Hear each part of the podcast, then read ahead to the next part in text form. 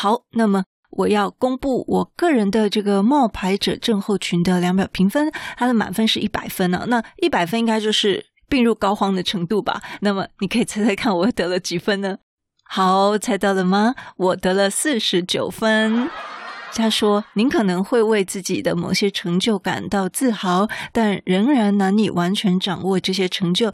大意就是说，嗯，即使已经很努力在赢得这些成就，也有一些成就，但是呢，打从心里还是不认为这个是靠自己的努力，还是有一些冒牌者情节，因此会把这些的成功归因于一些外部因素。基本上，我不觉得他有用心在这个评量的结果。”文字编列上，哎，好像就是把冒牌者情节再描述一次而已。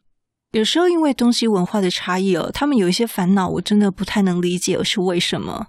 那么刚刚这一段它的系统评语呢，也让我觉得，哎，不是每个人都会如此嘛，所以。我相信，只要我们不会因为有这样的冒牌者情节，就是他描述的这样，而不敢接受挑战或不敢尝试新事物，我认为都是在健康的范围之内。我个人的观点呢，会分为三方面的观察。第一，当然就是我刚提到的东西方文化差异。那这边呢，也许您也会有一些不同的想法，也欢迎可以再跟我来做一个分享。我认为，对于西方世界而言呢，好像自己有一点点的自卑感，或自己有一点点的不确定，就会被视为是一个问题。就像这里说，记忆力好不代表他很聪明，但是我认为记忆力好也是聪明的构成的元素。就像我们认为运气也是实力的一部分，不是吗？那他刚刚提到的外部因素，魅力也是实力的一部分，人脉也是实力的一部分。为什么会说？这个不是自己的能力和努力呢？嗯，那您可能也会有您的看法。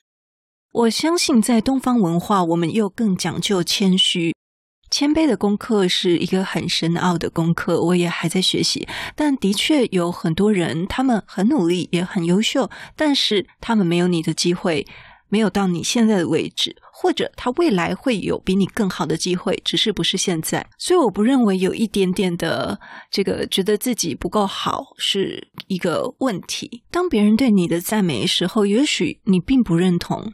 这就是我要延伸到第二点，有一些自我不认同的称赞，反而会让我觉得特别的讽刺。有些东西可能是过度简单了。例如，一个两岁的娃娃自己会吃饭，你会说：“哇，你好棒哦，你会自己吃饭呢。”但是，一个二十岁的大人，如果你还跟他说：“哇，你好棒哦，你会自己吃饭呢。”如果他是四肢智力都健全的话，这种称赞是不是？我过去也有几次经验，就是被称赞一些我认为不值得被称赞的事情，尤其是在专业上哈。假设例如我是一个美术设计师，那我的专业呢是设计一些很精细、很精细的东西。可是有一次，我可能是帮社团做了一张名片，然后就被称赞到爆表。没错，我是有用心，但。我也理所当然驾轻就熟的，就像华人都会用筷子一样。但是如果你会用筷子，被人家说哇，你会用筷子诶，那种感觉就是好像是一个讽刺。对于这种过度简单的事情又被归功，可能就会觉得浮夸了。延伸到我的第三点，会不会我们对别人有一种打压跟否定？因为我也曾经遇过别人对我的这种打压跟否定，尤其是被一些佼佼者。好。我举例，假设我是一个得过亚洲杯的运动选手，但是我有这个冒牌者情结，我觉得我自己只是侥幸。那么，当别人成绩比我差，又被称赞的时候，我更不觉得，或者是他甚至得了一个这个其他的名次，很很不错的时候，我更不觉得别人值得被称赞，或者是别人有功，连我这种侥幸的人都比不上。好，那所以呢，可能职场上有很多有毒性的人，或多或少都有这样的动机去咬伤别人，因为呢，源自于他们对自己的不认同，所以呢，也就刻薄的对待别人，也就是他没有办法欣赏自己，也没有办法欣赏别人。对于这个冒牌者症候群呢，我并不觉得不归功给自己会是一个问题。但是事实上呢，我周围也有蛮多就是这种症状比较明显的人，例如他明明在大品牌工作，还觉得自己很没竞争力，处处不如人；这种状况呢，通常更容易发生在一些蛮优秀的人身上，他更容易有这样的一个心理干扰。没错，可能在你的标准你还没达到，但是你的确很不错哦。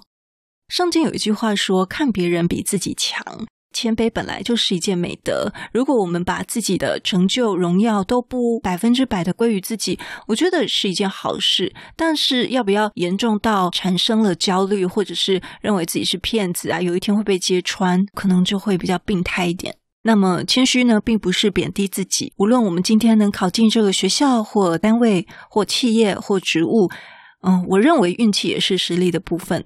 那么缺乏自信呢？有一部分也可能会不会是因为你见多识广，你看过很多优秀的境界，你不是一个井底之蛙，所以你会有一部分的缺乏自信。但你也要有一部分的自信是来自于客观的看到你自己的优点。就像我在第二十集提到的盖洛普优势测验，你是不是能够知道你的优势、你的天赋在哪里？你可以怎么发挥？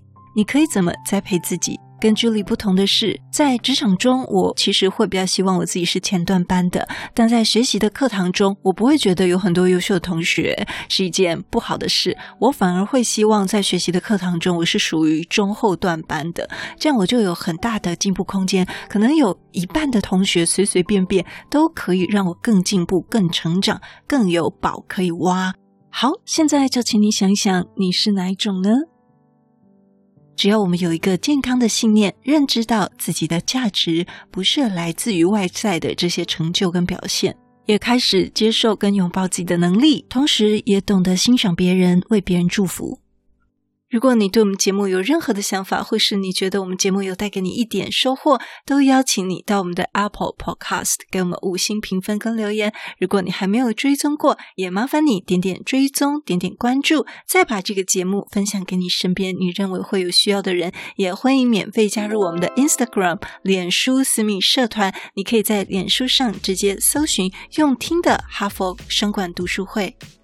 另外要邀请你，现在就来帮自己加分。Easy Manager 超值赞助方案，现在就能让自己 Level Up 升级。这五种超值方案是黄金职人领导力、VIP 职人超越力、伯爵经理人通行证、专属一对一职场问题咨询。请到资讯栏里面点选 YouTube 两分钟的说明影片哦。不是你想的领导力，是能让你用听的管理读书会，轻松就能让你用在职场上。祝福你有一个很棒的一天，我们下次见。